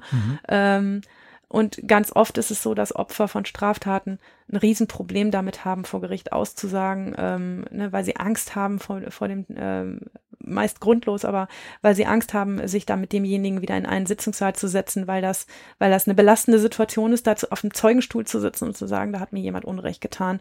Und das war folgendermaßen und demjenigen dann vielleicht ja auch in die Augen zu gucken, während man das erzählt. Das ist eine nicht einfache Situation für jeden Menschen. Und wenn es hart auf hart kommt, ein Zeuge also etwas erzählen muss, weil der Angeklagte sagt, das war ich nicht oder das äh, war ganz anders, als der sagt, dann kommt es natürlich zu diesem, in Anführungsstrichen, Showdown bei mir im Prozess. Ähm, und ich versuche das, wie gesagt, immer so gut wie möglich abzupuffern. Wenn da jemand sitzt, der weint und sagt mir, es so, sind so schlimme Dinge passiert, ich kann das gar nicht alles erzählen oder ich, mir fällt das schwer, das bei Ihnen zu erzählen, ähm, dann versuchen wir darauf auch so gut wie möglich zu reagieren. Also ähm, ich darf mich ja nicht befangen machen und äh, mit jedem mit jedem, oh, das ist aber schlimm, was Ihnen da passiert ist, was ich sagen würde, würde ich ja sozusagen schon aus dem Knick kommen, dass ich dem Zeugen glaube oder der Zeugin und dem, Opf äh, dem Angeklagten nicht. Also muss ich immer ein bisschen, das ist ein bisschen Tanz auf dem Vulkan. Aber natürlich, wenn da einer weint, haben wir Taschentücher und natürlich äh, versuchen wir auch die Situation so zu gestalten, dass sie für denjenigen am wenigsten schlimm ist. Also ich zum Beispiel versuche immer, die Fragen, alle Fragen, die im Raum sind, dem Zeugen zu stellen. Ähm, das, also manchmal kann man ja auch einfach nur sagen, was ist da passiert und dann erzählt er und dann fragt der Staatsanwalt was und dann fragt der Verteidiger was. Ich versuche alle Fragen, auch die des Verteidigers, bereits zu stellen, um denjenigen nicht damit zu belasten, dass er von tausend Leuten von tausend unterschiedlichen Leuten tausend Sachen gefragt wird. Also diese klassische Kreuzverhörsituation. Richtig. Um, also die gibt's nicht. Das, die ist auch eigentlich eher so ähm, Amerikanisch, ähm, amerikanisch mhm. äh, genau, aber das, das passiert natürlich manchmal, dass wenn da ein Verteidiger sitzt und der, sein Mandant sagt, das war alles ganz anders und der hat eigentlich einen Stress angefangen, dann werden die natürlich auch griffig mit dem Zeugen und sagen, Entschuldigung, das war alles Bullshit, was du hier erzählst. Was ähm, ja auch, muss man sagen, wahrscheinlich ihre Aufgabe ist. Ihre Aufgabe und auch ihr gutes Recht. Äh, der Ton macht aber immer die Musik. Ne? Und ähm, deshalb versuche ich ganz viele von diesen Fragen, auch die kritischen Fragen, auch die Mensch, das hast du bei der Polizei noch ganz anders gesagt. Wieso sagst du das denn jetzt so? Schon, dass ich sie stelle, damit sie ähm, in einer Atmosphäre gestellt werden, die jetzt nicht ähm, da irgendwie eine Kampfsituation beinhaltet. Aber also ich kann dir nur sagen, wir versuchen, ähm, es sind ja eine Menge Opferrechte äh, auch gestärkt worden. Darüber müssen wir aber wirklich in einer mhm. anderen Folge reden. Ähm, ich versuche so sensibel wie möglich damit umzugehen und auch im Blick zu haben, was ist denn jetzt für dieses Opfer wichtig ganz selten in Prozessen frage ich die auch, was müsste aus ihrer Sicht, aus deiner Sicht denn heute passieren, damit das für dich erledigt wäre, das Problem. Und dann kommen sie auch zu Wort und dürfen auch was sagen und dürfen sagen, mhm. also ich, äh, ich, ich bin damit durch, der hat sich bei mir entschuldigt, ist mir doch egal, was ihr macht oder auch, ich finde, der braucht heute richtig einen auf die Pfoten, weil das habe ich immer noch nicht vergessen. Es geht mir immer noch schlecht damit. Und das ist dann auch für mich eine Information, die wichtig ist.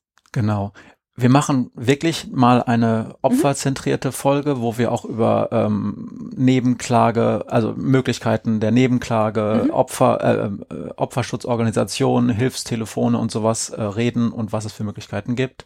Aber es hat mich tatsächlich interessiert, mhm. weil, weil es natürlich in der Öffentlichkeit auch immer wieder die Vorwürfe gibt, das deutsche Strafrecht sei sehr täterzentriert und die Opfer würden dabei vergessen.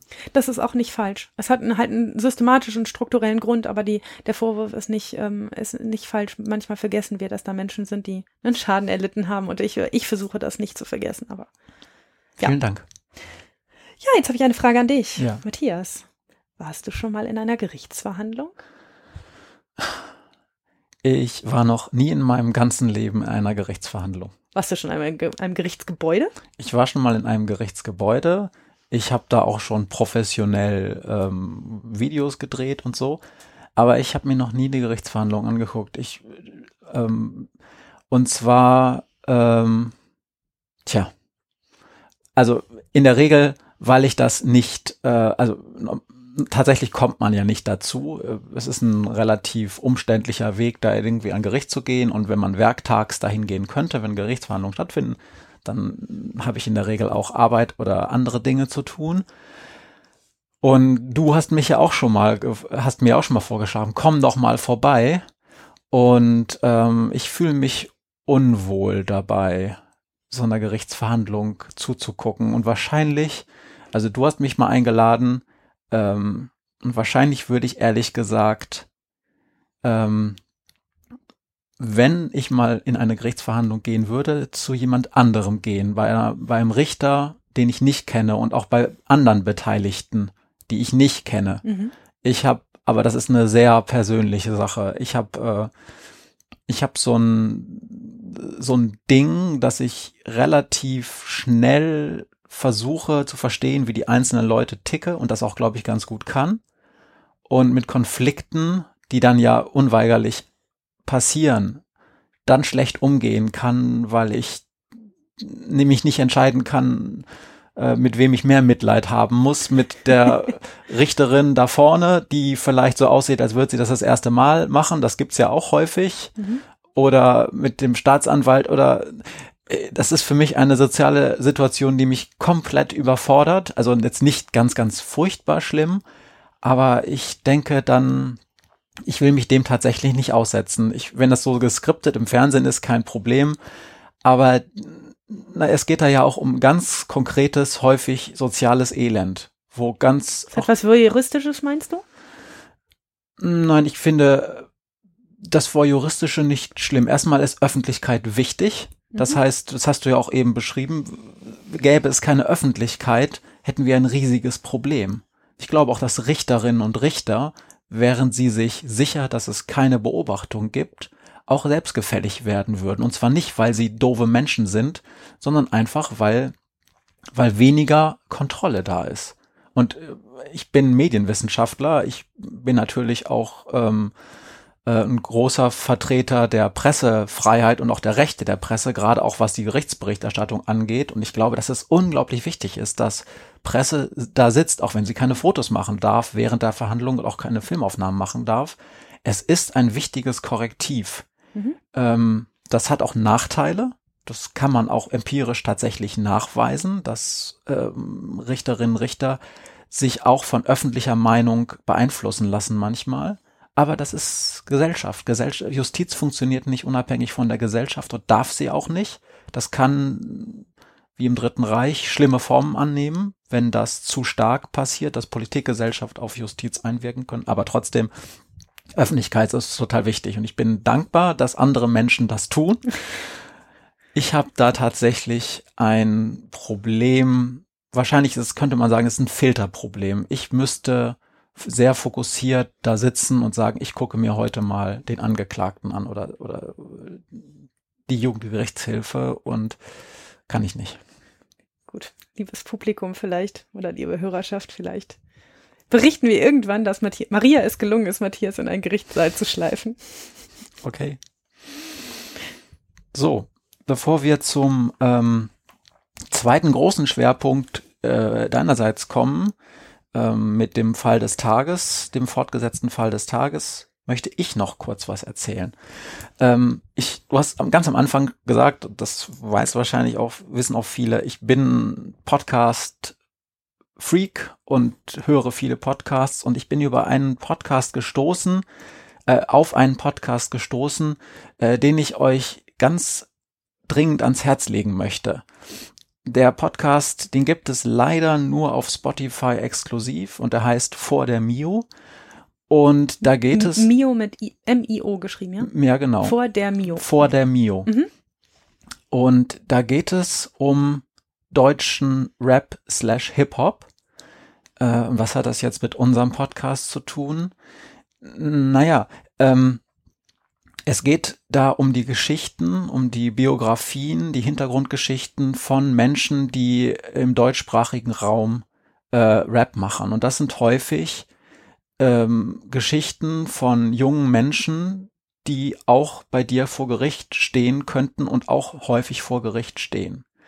Ähm, es gab am 25. Januar eine Spiegelausgabe, die hatte ähm, eine Titelgeschichte, die heißt Die Faszination des Gangster-Rap, die sich mit dem Thema beschäftigt, also mhm. dem, dem Boom des, des deutschsprachigen Hip-Hops, der sozusagen diese Gangster-Rap-Klischees aufnimmt. Und wir haben ja auch einen, einen Titelsong, ähm, der auch im weitesten Sinne als Gangster-Rap ähm, äh, bezeichnet werden könnte. Und du hast das damals ja auch gesagt, ähm, das fändest du interessant. Und ähm, ich bin total geflasht gewesen über diesen ähm, Podcast, weil vor der Mio ähm, sich mit diesen Lebensgeschichten dieser dieser jungen Menschen auseinandersetzt, wie die dazu gekommen sind zu rappen. Ähm, und da möchte ich noch äh, zwei Dinge dazu sagen. Die Journalistin, die das Ganze macht, das ist Salwa Humsi, ist eine ähm, Berlinerin aus Kreuzberg, die hat einen syrischen Vater und eine deutsche Mutter ähm, die macht das ganz toll. Die ist selber auch DJ, also legt selber auf Hip-Hop ähm, und ist deshalb auch absolute Expertin. Und die schafft das aus diesen schweren Jungs, also ein Mädchen ist auch dabei, ähm, wirklich ganz interessante Dinge herauszubekommen. Und das ist nicht nur einfach oberflächlich, sondern das ist wirklich interessant, was die zu erzählen haben. Auch wie dieses Leben verlaufen ist. Und, und Sie benutzen fast alle den Begriff Scheiße gebaut, was ich total interessant fand. Ja, ich auch. Super. Also die haben nämlich alle irgendwann mal Scheiße gebaut, aber aus ihrer Sicht sagen sie auch alle, das war natürlich falsch. Also Saba Humsi nimmt sich niemanden, der schlimme sexistische äh, Klischees sozusagen in seinem in seiner Musik benutzt. Rassistische wahrscheinlich. Rassistische ähm, oder der, wo die Kriminalität äh, unreflektiert gefeiert wird. Aber diese Menschen erklären ganz gut, wie es dazu gekommen ist. Mhm. Und dass sie natürlich jetzt, wo sie etabliert sind, das nicht mehr tun. Vor der Mio, das ist der Titel dieses Podcasts, hat den Hintergrund, dass es eine Playlist gibt auf Spotify.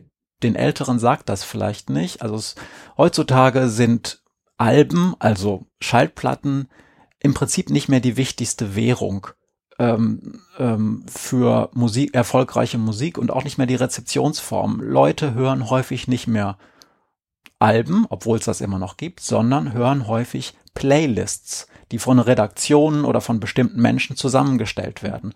Und Modus Mio ist die einflussreichste Playlist in Deutschland, wenn es um Hip-Hop geht und wahrscheinlich auch eine der einflussreichsten ähm, Playlists auf Spotify, zumindest im deutschsprachigen Raum, überhaupt.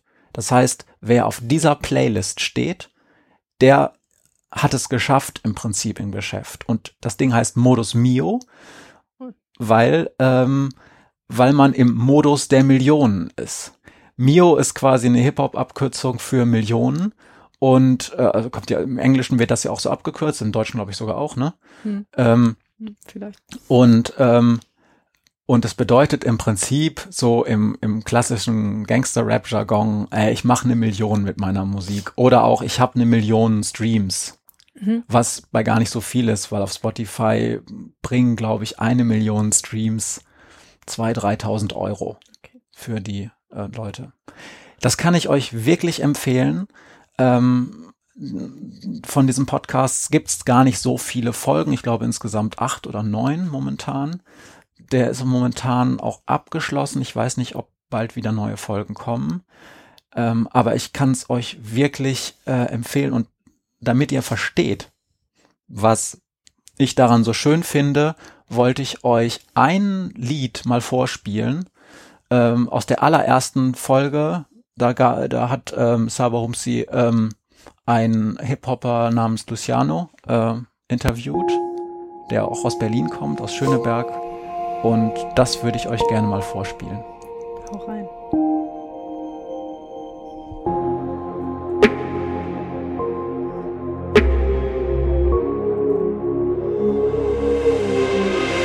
Ich gehe meinen Weg.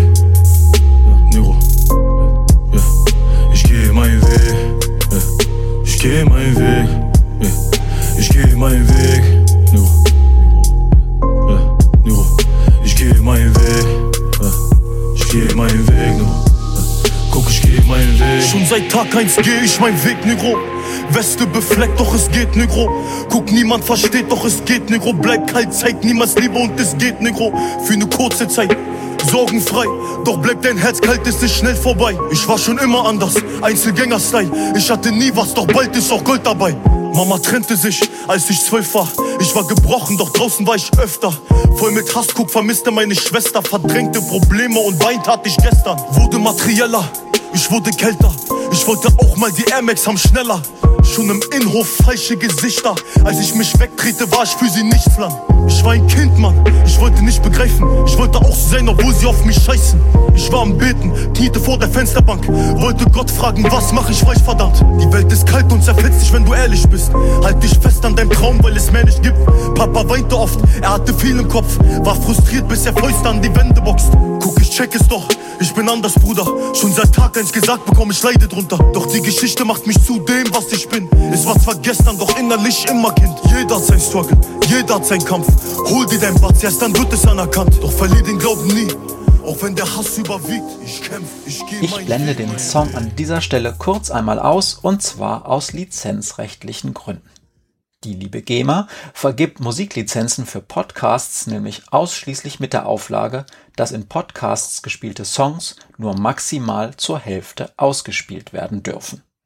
Das ist zwar ärgerlich und in gewisser Weise auch lächerlich, weil wir als Produzierende dieses Podcasts monatlich absurd viel Geld für diese Lizenz zahlen, aber so be it. Wenn ihr, wenn Sie als Hörende dieser Folge gerne den ganzen Song hören möchten, dann geht das unter anderem auf YouTube. Dort lässt sich diese Podcast-Folge inklusive des gerade spielenden Musikstücks in voller Länge finden, weil die GEMA mit YouTube einen eigenen Deal hat, der absurderweise dazu führt, dass wir als Produzierende dieses Podcasts auf YouTube gar keine Lizenzgebühren bezahlen müssen. So viel zum Thema EU-Urheberrechtsrichtlinie und warum diese Regelung dazu führt, dass große kommerzielle Plattformen wie YouTube systematisch bevorzugt werden, während Freundinnen und Freunde alternativer Verbreitungswege mit der digitalen Inkompetenz der GEMA strugglen dürfen. Viele Grüße an dieser Stelle noch einmal an den Europa- und Völkerrechtler Axel Voss von der CDU, der die EU-Urheberrechtslinie als Berichterstatter für das Europäische Parlament maßgeblich mitgestaltet hat und danke für nichts. Also, einfach auf youtube.com gehen, dort im Suchfeld nach Jugendrechtspodcast suchen und alle bisher veröffentlichten Folgen sollten dort gelistet werden, inklusive dieser hier. Und jetzt viel Spaß mit dem Rest dieses Songs und der zweiten Hälfte von Scheiße gebaut, der Jugendrechtspodcast. Ich gehe meinen Weg, ich gehe meinen Weg,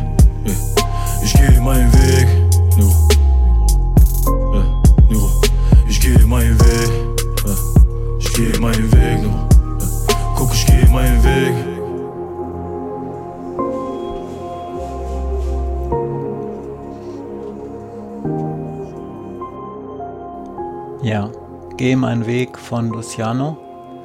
Er beschreibt tatsächlich sein echtes Leben, also das ist auch genau die Geschichte, die er in dem Interview erzählt hat. Also er hat, er hat einen mosambikischen Hintergrund, er ist also, ist also schwarz ähm, und ähm, hat sich tatsächlich mit zwölf entscheiden müssen, als seine Eltern sich getrennt haben. Da gingen die Schwestern mit der Mutter mit und er mit seinem Vater, weil er seinen Vater nicht alleine lassen wollte, hat deshalb tatsächlich auch den Bezug zu seiner Mutter und seinen Schwestern lange Zeit nicht so gehabt, wie man sich das natürlich wünschen würde und hatte halt dann diesen Vater, der auch selber Probleme hatte, ihn dann auch irgendwann vor die Tür gesetzt hat, als er noch nicht 18 war, hat er ihm tatsächlich gesagt, ich ziehe jetzt in eine Einzimmerwohnung, Jung und du, musst dir was eigenes suchen, weil ich, ich komme mit dir nicht mehr klar. Ich weiß nicht mehr, was ich, wie ich dich äh, erziehen soll. Ähm, und dann hat er ihn und das sagt Luciano typisch afrikanisch. Das sei wohl ein adäquates Mittel. Ähm, mehr oder weniger gesagt, schaff's alleine. Du musst jetzt irgendwie selber schaffen. Und das hat er, das ist natürlich krass. Mhm. Total interessant. Es ist deshalb für mich interessant, weil ähm, ja, die Jugendlichen, mit denen ich zu tun habe, die suchen ihren Weg. Und die haben, deren Weg führt selten zu Mio. Ne? Also das muss man auch mal so sagen. Der ist ja dann mit auch mit einem Talent gesegnet, wo er eine Chance hat, das, das zu verarbeiten und auch äh, auf eine intelligente Art und Weise zu verarbeiten und, und daraus was zu machen und seinem Leben einen, einen Sinn und eine Richtung zu geben. Und ähm, auf der Suche danach sind die Jugendlichen, mit denen ich zu tun habe. Und man muss ja auch sagen, das hört sich zwar alles schlimm an, aber dieser junge Mann hat natürlich trotzdem Bezugspersonen, die ihm so viel bedeuten, dass er ihretwegen etwas tut. Der Vater hatte, hatte ungewöhnliche Erziehungsmethoden in Anführungsstrichen, die ich persönlich verurteilen würde. Und auch die Mutter hat sich dann ja entschieden, ja, ich verlasse jetzt sozusagen auch meinen Sohn, aber was ist dann in einer Scheidung auch schon gerecht?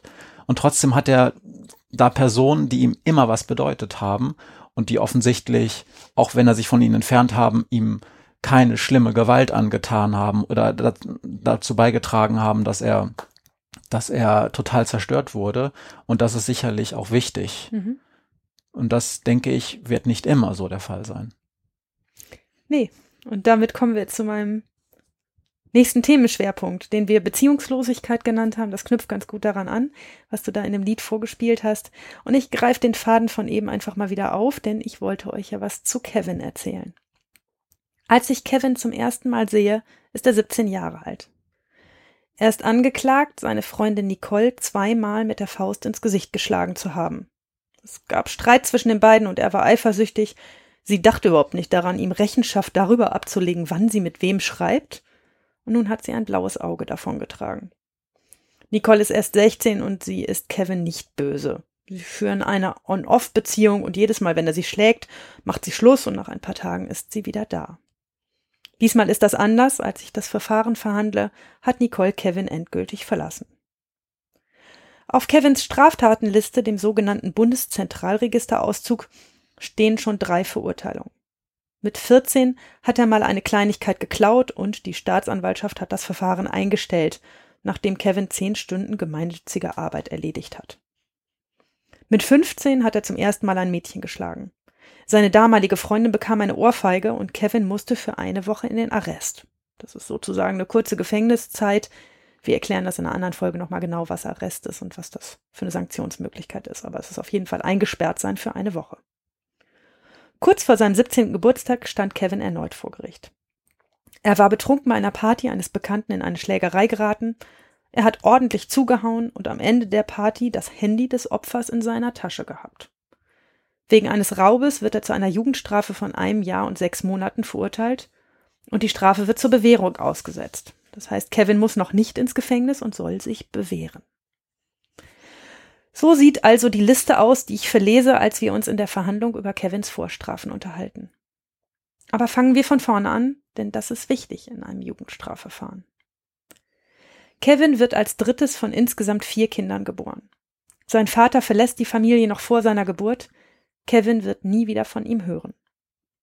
Als die Mutter ihren neuen Partner kennenlernt und seine kleine Schwester geboren wird, ist Kevin neun Jahre alt. Er ist ein schwieriges Kind, oft wütend, impulsiv und wenig zugänglich. Seine älteren Geschwister wohnen nicht mehr zu Hause und mit dem Stiefvater versteht Kevin sich nicht sonderlich gut. Kevin gefällt nicht, dass der neue Vater die Mutter im Streit schlägt. Irgendwann stellt der Stiefvater Kevins Mutter ein Ultimatum. Der Mann oder der Junge? Und Kevins Mutter entscheidet sich gegen ihr Kind. Er ist zwölf Jahre alt, als seine Mutter sich beim Jugendamt meldet und angibt, nicht mehr mit diesem Kind unter einem Dach leben zu können. Sie will ihn loswerden und das klappt auch. Noch bevor das Jugendamt tätig werden kann, hat Kevin mit einem Rucksack voller Sachen sein Elternhaus verlassen. Es ist Sommer und er schläft mal hier und mal dort. Oft draußen und ab und zu bei einem Bekannten, dessen Eltern das dulden, auf dem Sofa. Nach dem Sommer sammelt ihn das Jugendamt ein und bringt ihn in ein Kinderheim. Er ist schon ziemlich lange nicht mehr zur Schule gegangen und so gefallen ihm die Regeln in dem Kinderheim nicht. Trotzdem bleibt er. Er bekommt ein eigenes Zimmer und regelmäßig Essen. Er lernt, dass man ihn, solange er sich unauffällig verhält, in Ruhe lässt. Ab und zu hat er Teenie-Beziehungen, die aber nie länger als drei Wochen halten. So richtig will niemand etwas mit ihm zu tun haben. Dem Kinderheim gelingt es nicht, Kevin in eine Pflegefamilie zu vermitteln. Er ist bereits zu alt und die Menschen, die gern ein Kind bei sich aufnehmen wollen, sind nicht an dem pubertierenden, stillen Jungen interessiert. Als er 17 Jahre alt ist, wird er langsam untragbar für das Kinderheim. Er bekommt immer häufiger Ärger mit der Polizei und bald wird ihm der Raub eines Handys auf einer Party vorgeworfen. Die zuständigen Mitarbeiter des Jugendamtes entscheiden, dass der fast erwachsene junge Mann zu viel schlechten Einfluss auf jüngere Kinder nehmen könnte und besorgen ihm eine Wohnung in einem großen Sozialwohnungskomplex. Hier lebt er seit seinem 17. Lebensjahr in einer kleinen Zweizimmerwohnung.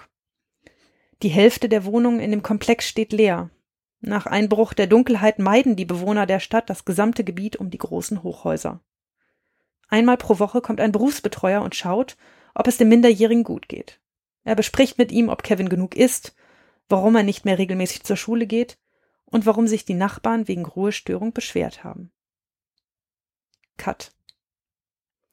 An diesem Dienstagmorgen kommt Kevin in meinen Gerichtssaal. Er ist pünktlich. Als er den Saal betritt, sagt er Guten Morgen und schaut mich fragend an. Nachdem ich ihm gezeigt habe, wo er sich hinsetzen soll und mir erklärt wurde, dass der ihn begleitende Mann der Berufsbetreuer ist, beginnen wir mit der Hauptverhandlung. Rechts und links neben mir sitzen die sogenannten Schöffen, Laienrichter, die mit mir über den Fall entscheiden. Ich frage Kevin ein paar Sachen über sein Leben, der Staatsanwalt liest die Anklage vor und Kevin gesteht, dass er Nicole geschlagen hat. Er sagt, er habe sich hilflos gefühlt, weil sie einfach über ihn gelacht habe, als er mit seiner Eifersucht kam. Da habe er zugeschlagen. Seine Schläge hätten ihm sofort leid getan und er habe sich auch zehntausendmal entschuldigt. Das sei jetzt aber egal, weil Nicole eh Schluss gemacht habe. Kevin ist redegewandt und höflich. Er erzählt frei und ohne zu stocken. Auf mich macht er einen ziemlich schlauen Eindruck. Als die Jugendhilfe im Strafverfahren dran ist, erzählt sie von Kevins Leben. Vom Rauswurf mit zwölf, der Zeit im Kinderheim und der neuen Wohnung in den Hochhäusern. Als die Jugendhilfe fertig berichtet hat, schaue ich Kevin lange an. Aus einem Impuls heraus, heute weiß ich nicht mehr genau warum, frage ich ihn, Kevin, wie geht es dir heute? Sehr lange blickt er mich schweigend an, direkt in die Augen, und dann sagt er ohne zu zucken, das hat mich seit drei Jahren niemand mehr gefragt. Das sitzt, aber ich widerspreche sofort. Kevin, erzähl doch keinen Quatsch. Da hinten sitzt doch dein Berufsbetreuer, der einmal pro Woche bei dir ist und bei dir vorbeikommt. Der fragt dich doch bestimmt, wie es dir geht, oder? Wieder blickt der junge Mann mich lange an und sagt dann, das stimmt aber der wird dafür bezahlt. Sie nicht, das weiß ich. Dieser Satz sitzt seither tief bei mir. Ein Kind, schlau genug, seine fürchterliche Beziehungslosigkeit zu erkennen und dies auch noch mir gegenüber auszudrücken. Ein Kind, das niemand im Leben hat, dem es wichtig ist, was mit ihm passiert. Diese Szene war eine echte Schlüsselszene für mich, denn mir ist in meinem Leben mit einem Schlag diese Trostlosigkeit klar geworden. Jeder von uns hat doch mindestens drei Menschen in seinem Leben, die es interessiert, was mit uns ist, die irgendwie Anteil an unserem Leben nehmen und denen wir auf die eine oder die andere Art wichtig sind. Bei Kevin ist das nicht so. Und er weiß das. Ich habe selber Kinder und zu diesem Zeitpunkt waren sie so klein, dass ich ihnen abends oft was vorgelesen habe. An diesem Tag bin ich aus dem Gerichtssaal gegangen und habe gedacht, und ich mache mir Gedanken, ob ich Ihnen abends zwei oder drei Geschichten vorlesen soll. Wir verurteilen Kevin, der unter Bewährung stand, als er erneut jemanden geschlagen hat, zu einer Jugendstrafe von zwei Jahren, die wir nochmal zur Bewährung aussetzen. Kevin hat uns von erheblichen psychischen Problemen berichtet und wir machen ihm zur Bewährungsauflage, sich in ärztliche Behandlung zu begeben und ein Antigewalttraining zu machen. Als ich das Urteil verkünde, sage ich ihm, dass uns, den drei Richtern, dem Staatsanwalt, der Mitarbeiterin der Jugendhilfe und auch der Protokollkraft wichtig ist, was mit ihm ist. Ich sage ihm, dass wir das alle beruflich machen und dass wir uns trotzdem wünschen, dass es klappt. Dass er nie wieder jemand anderen verletzt, weil er dann wirklich ins Gefängnis muss. Als er skeptisch guckt, sage ich ihm, dass er mir zuliebe die Kurve kriegen soll. Er verspricht's. Ich habe Kevin danach nicht mehr wieder gesehen. Er hat seine Bewährungsauflagen erfüllt, ist zu einer Therapie und einem Antigewalttraining gegangen und hat bis zum Erlass der Strafe keine Straftaten mehr begangen. Bis heute taucht er im Strafsystem meiner Stadt nicht mehr auf. Ich denke oft an ihn und erzähle jungen Kollegen von dem Fall und hoffe, dass es mittlerweile Menschen in seinem Leben gibt, denen er wichtig ist. Manchmal frage ich nun junge Menschen in meiner Verhandlung, wie es ihnen geht. Krasser Fall. Ja. Deshalb steht er auf der Nummer eins meiner Liste, weil er der ist, der mich tatsächlich ähm, viel beschäftigt hat und auch, auch geprägt hat in dem, wie ich mit jungen Menschen umgehe und auch wirklich viel darüber verstanden habe, was Beziehungslosigkeit mit jungen Menschen eigentlich anrichtet. Was passiert, wenn niemand auf dieser Scheißwelt sich für jemanden interessiert. Als ich in dem Forschungsinstitut gearbeitet habe, wo wir die Studie über ähm, jugendliche Straftäter im Gefängnis gemacht haben. Da gab es den einen Forschungsteil, der sozusagen lange Interviews mit Jugendlichen geführt hat. Also das sogenannte qualitative Forschung war das. Da haben Interviewerinnen, Interviewer lange Gespräche mit ähm, jungen Straftätern geführt, die immerhin so schlimme Dinge getan haben, dass sie schon mhm. als Minderjährige oder Heranwachsende im Knast saßen. Und die haben ähm, eine Veröffentlichung, das weiß ich noch, weil mich das beeindruckt hat, auch ähm, so betitelt. Ich glaube, sie hieß labile Beziehungen oder es hatte auf jeden Fall was damit zu tun, dass sie ähm, beschrieben haben, dass diese jungen Menschen keine durchgehenden sozialen Beziehungen hatten. Die waren entweder ähm, aus ihren Elternhäusern rausgeflogen oder es gab, da war sogar jemand gestorben oder sie hatten keinen Kontakt mehr zu den Eltern, weil die eigene Probleme hatten und haben dann immer dieses Netzwerk durchlaufen aus Berufsbetreuern, Kinderheimen, dann mal Knast und überall sind Berufsmenschen da, Ja. die das auch nicht schlecht machen, die es aber als, als Job machen und die dann, mit denen man dann ein bisschen ein paar Wochen zu tun hat, dann auch eine Beziehung aufbaut, auch wenn das natürlich ja eine Art professionelle Beziehung ist, weil die Jugendlichen das ja auch dann schnell sehen. Ich baue hier eine Beziehung auf mit jemandem, der das beruflich macht und dann nach ein paar Wochen, wenn man dann aus dem Arrest oder aus dem Knast nach ein paar Monaten vielleicht wieder raus ist, dann bricht das auch wieder ab. Und in den Heimen genauso, dann, dann kommt man in eine Clique von Leuten rein, die vielleicht ganz nett sind und dann kommt man da wieder raus aus dem Heim und dann bricht das wieder ab. Es gibt ja kurzfristige Beziehungen auch zu anderen Menschen, auch Partnerschaften, aber die sind halt alle nicht so von Dauer wie eigentlich feste Bindungen, die man an seine Eltern hat, die wir alle an unsere Eltern haben. Äh, Jeder hat irgendwie auch die auch Probleme mit seinen Eltern, aber ähm, aber dieses Grundgefühl, da sind immer Menschen, denen wichtig ist, was mit mir ist. Man, manchmal finden wir das ja gar nicht so gut, wenn denen das zu wichtig ist, was mit uns ist. Aber ähm, ich habe äh, viel Demut gelernt, äh, in den letzten Jahren darüber dankbar zu sein, dass, dass es so viele Menschen gibt, denen irgendwie wichtig ist, was mit mir ist. Ja. Ja. Und äh, man kann dann viele Dinge nachvollziehen. Natürlich darf der seine Freundin nicht schlagen. Natürlich gibt's dafür auch auf die Mütze.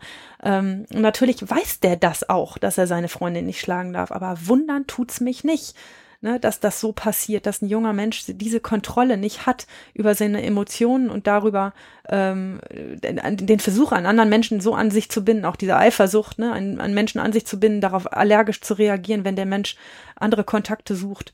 Ähm, das ähm, wundert mich gar nicht. Das macht die Tat nicht besser, ähm, aber es macht leichter verständlich, was da passiert ist und auch was man dagegen tun kann. Ich weiß nicht, warum Kevin die Kurve gekriegt hat. Ich hoffe, ähm, dass wir unseren Anteil daran hatten und dass ihm Therapie und, ähm, und, und, und Training geholfen haben. Ähm, äh, gesehen habe ich ihn, wie gesagt, nie wieder, aber es hat mir gezeigt, dass es manchmal eine schlaue Idee ist, junge Menschen zu fragen, wie es ihnen geht. Hattest du die Freundin vor Gericht als Zeugin? Nee. Nee, die war nicht da. Der Verteidiger hatte gleich am Anfang angekündigt, wir lassen uns geständig ein. Äh, die will nicht aussagen, die hat damit, ähm, hat irgendwie damit ihren Cut gemacht und, Hm. äh, und für die wäre das nur eine Belastung, noch aufzutauchen. Zumindest habe ich das so eingeschätzt damals und die habe ich nicht gesprochen. Ja. Naja, weil das wäre schon, ich habe mich halt gewundert in dieser Geschichte, dass sie ja offensichtlich ein paar schlimme Situationen mit ihm erlebt hat Mhm. und auch immer wieder gekommen ist, Mhm. wo man sich ja auch so fragt, ähm, pff, ist Ja. das denn eine gute Idee gewesen? Ja, ja, natürlich. Also auch das gehört zur Frage des Opferschutzes. Wie viel rundes Bild muss ich mir eigentlich machen in so einer Verhandlung? Immerhin habe ich den da ja oder haben wir den ja zu zwei Jahren verurteilt. Ähm, in der Sache war das war das aus meiner Sicht richtig und ähm, und erforderlich, ähm, das ohne sie zu machen. Aber daran kann man auch berechtigte Kritik haben. Können sagen, man braucht immer das ganze Bild. Ja, klar. Ähm, vielleicht für die Hörenden ganz interessant, weil du das extra betont hast. Der hatte also schon eine Bewährungsstrafe und Mhm. hat dann von dir noch einen obendrauf gekriegt. Ja. Aber zwei Jahre waren auch auf Bewährung. Ja. Das ist also möglich und ist das auch gängige Praxis vor Gericht? Dass man sozusagen eine Bewährungsstrafe hat, dann was tut, wo dann Mhm. der Laie sagt, ja, dann wird das ja wahrscheinlich auf, weil ist die Bewährung ja nicht erfüllt. Ja. Und dann kommt er doch dann wahrscheinlich in Knast.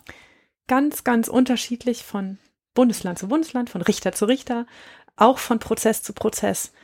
Ähm, wenn sich zwischen, ich habe ich hab sogar schon mal eine vierte Bewährung gegeben. Also der hatte drei offene Bewährungsstrafen, hat eine vierte bekommen. Das war kein Jugendlicher, das war ein Erwachsener oder eine erwachsene Frau war das. Aber da hatte sich einfach zwischen der ersten, zweiten und dritten, die ich nicht gegeben hatte, ich kriegte den erst später, und der vierten so viel getan in seiner Persönlichkeit und in dem, was er gemacht hat. Er hat Mhm. einfach die Kurve gekriegt. Das war eine alte Tat, die davor lag. Und er hat danach wirklich eine Therapie angefangen, war irgendwie sechs Monate stationär, um endlich einen Alkoholentzug zu machen. Die Tat war nicht schlimm so dass man dann irgendwann sagen muss, was hat's denn jetzt für einen Sinn, auf jemanden, der seit sechs Monaten in einer stationären Alkoholentzugstherapie ist, jetzt eine, Be eine, eine Freiheitsstrafe ohne Bewährung drauf zu knallen. Ähm, da macht man nur den Therapieerfolg wieder mit kaputt, weil er danach das Saufen wieder anfängt. Ähm, also es ist immer eine Abwägung, was, was zu welchen Zeitpunkten passiert ist. Natürlich jemand, der wegen, weil er jemanden geschlagen hat, eine Bewährungsstrafe hat und zwei Wochen nach der Bewährungsstrafe oder nach der Gerichtsverhandlung wieder jemanden schlägt, der hat schlechte Karten und das ist ziemlich wahrscheinlich, dass der dann einfährt und ähm, eine, eine Strafe ohne Bewährung bekommt.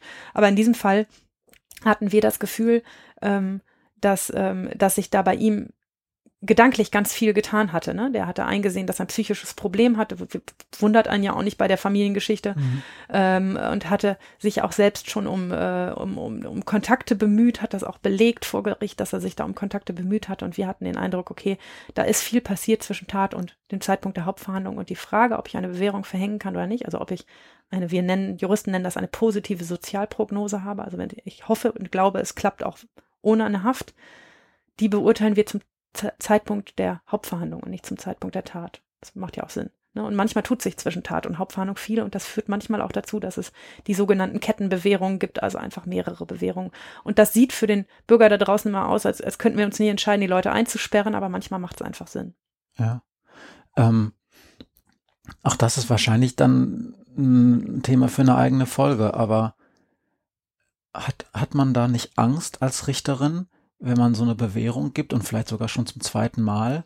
Ähm, also man hat quasi diese positive Sozialprognose im Kopf, denn mhm. nur dann tut man das, ja. dass dann wieder was passiert. Also ich stelle mir gerade vor, da habe ich jemanden, der hat schon zwei laufende Bewährungen und ist ein Gewalttäter. Mhm. Und du sagst dann, ich sehe da aber gute Chancen, dass der jetzt nach Abschluss dieser Hauptverhandlung die Kurve so kriegt, dass er nicht in den Knast muss. Mhm.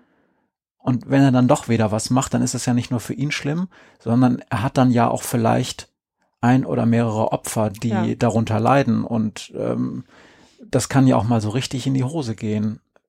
Das, ist das nicht belastend, dass diese Angst sozusagen über einem schwebt? Was passiert, wenn, man, wenn ich falsch liege?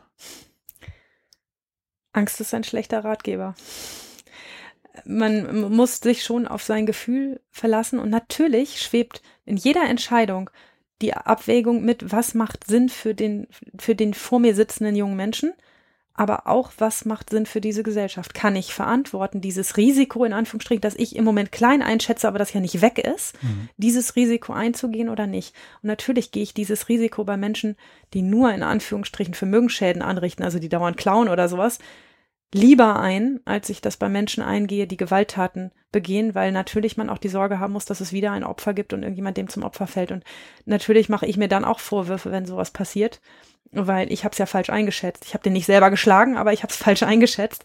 Aber das ist der Spagat, dem man sich ständig bewegt, sinnvolle Dinge zu tun, nicht nur aus Angst und ähm, und daraus, dass man dass man gar kein Risiko eingehen will, alle Menschen ins Gefängnis zu sperren. Das äh, macht für mich wenig Sinn, denn ähm, das, das ist nicht nach hinten gedacht, also nach hinten raus. Ist das schon mal passiert, dass du, dass du falsch, also ja, falsch ja, liegen tut ja, man ja wahrscheinlich, aber natürlich. dass es auch wirklich in die Hose gegangen ist, ins nicht, Auge nicht, gegangen nicht ist? Nicht ganz, ganz schlimm.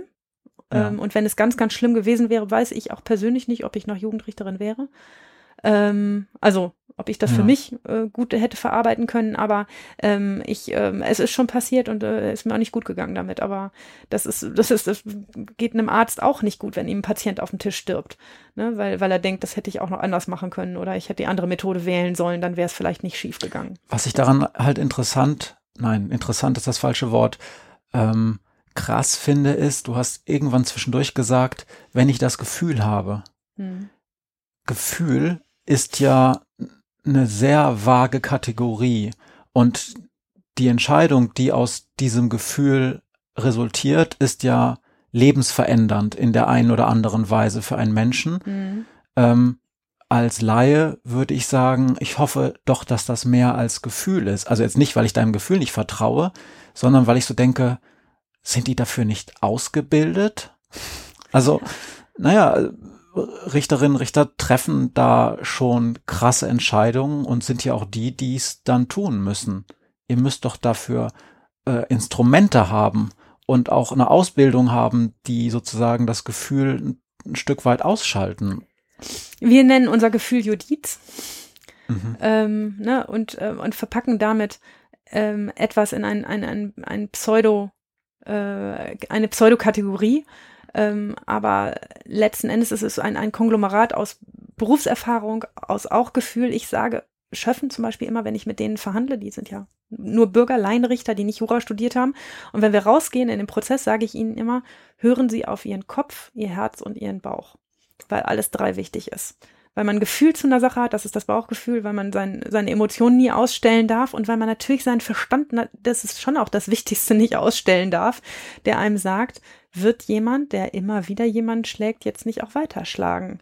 Ähm, wird, wie sehr muss ich, muss ich auch Gesellschaft schützen vor so jemandem, zumindest für die zwei Jahre, die er dann in den Knast geht? Ähm, und ähm, ja, wir lernen das durch Erfahrung. Ähm, ich behaupte auch, dass man das gut lernen kann, wenn man jede Woche verhandelt, mehrere Dinge, viele Sachen am Tag, dass man ein gutes Gefühl für die Sachen bekommt. Manchmal liegt man daneben, ja, aber ich sage ja, jede andere Berufsgruppe liegt mit irgendwas auch daneben und, und richtet damit Schaden an. Damit muss man leben, dass man nicht alles perfekt machen kann. Wir haben keine Checklisten. Ne? Und man kann auch die Frage, wie wird sich ein Mensch weiter verhalten, wie wird sein Leben mhm. weiter verlaufen, aus meiner Sicht hat er eine positive Sozialprognose. Das kann man ja nicht in eine Checkliste packen. Also es gibt Anhaltspunkte, zum Beispiel, wie fest sind die familiären Bindungen, wie fest sind die beruflichen Bindungen, wie viel ist passiert zwischen Tat und Jetzt. Ne? Dafür gibt es Kategorien, die man im Kopf durchgehen kann äh, und sagen kann, daran mache ich mein Gefühl fest. Aber letzten Endes ähm, ist die Prognoseentscheidung auch, auch immer gefühlsgeleitet. Und du hast ja wahrscheinlich in bestimmten Fällen auch einen Gutachter da sitzen, der vielleicht noch zu einem. Ja, ja. Aber auch die sagen nicht, du musst das und das machen, sondern die sagen nur, ich empfehle das und das. Also die sagen zum Beispiel, aus meiner Sicht gibt es ein Rück, eine Rückfall, ein Rückfallrisiko in Höhe von so und so viel Prozent. Das sagen die schon. Ja, manchmal. Es kommt auf den Gutachter an, aber ich habe gerade letzte Woche ein Gutachten bekommen, da stand drin ein Rückfallrisiko von 38 Prozent. 38 äh, Prozent. Ja. ähm, an irgendeiner medizinischen Checkliste entlang gearbeitet, ja. ähm, die ich nicht verstehe, die ich mir dann aber im Prozess von dem Gutachter erklären lasse ähm, also ein, äh, eine Rückfallwahrscheinlichkeit errechnet. Aber wenn man bedenkt, wie viele Dinge zusammentreffen müssen, um einen Menschen zu einer Straftat zu bringen, wie viel davon Impuls, wie viel habe ich getrunken vorher, wie, wie reagieren die anderen in der konkreten Situation. Also ein Opfer, das einfach umdreht und weggeht, ist dann auch, ne, dann passiert halt nichts, weil das Opfer anders reagiert, als ich das erwartet habe. Es gibt so viele Dinge, die Einfluss auf die Frage nehmen, passiert die nächste Straftat. Das kann man einfach leider, wir sind keine, Hellseher. Wir können nicht in Kugeln gucken und mhm. wissen, was passieren wird. Ähm, wir können aber versuchen, uns an Dingen, die unsere Erfahrung uns gezeigt hat, entlang zu hangeln. Und meine Erfahrung ist, feste familiäre Bindungen sind ein, ein super Ratgeber für, es wird besser, wenn da Eltern sind, die hinten sitzen und sagen so, wir haben das, das, das, das unternommen und wir werden als nächstes das machen, dann weiß man, okay, da sind Menschen im Boot, die sich für denjenigen interessieren und die wollen, dass es funktioniert. Aber das wird das ja bei den, bei den krassen, bei den krassen Fällen gerade von Gewalt jetzt zum Beispiel häufig nicht der Fall sein, weil wir wissen ja, dass das auch sozusagen, also labile familiäre Bindungen häufig auch ein wichtiger Ursachenfaktor überhaupt sind, damit jemand ja, es gibt aber auch Menschen, die schlagen, die in, in festen familiären Bindungen stecken. Ne? Aber ähm, für mich, ehrlich gesagt, sind bei jungen Männern, die äh, vor Gericht sind, sind es ganz oft die Freundinnen, die die auf, auf die Spur setzen. Ne? Wenn da eine Freundin ist, die sagt, pass mal auf, Alter, wenn du nochmal vor Gericht musst, dann bin ich weg. Ähm, das kann ein unglaublich stabilisierender Faktor sein. Ja, äh, auch das kann ich aus der kriminologischen Forschung bestätigen. Es gibt Längsschnittstudien, also es gab eine in den USA, die kann ich vielleicht noch in die Show Notes packen, wenn ich sie finde. Ähm, da sind junge Männer jahrzehntelang begleitet worden, beziehungsweise ganz am Anfang relativ, äh, relativ intensiv.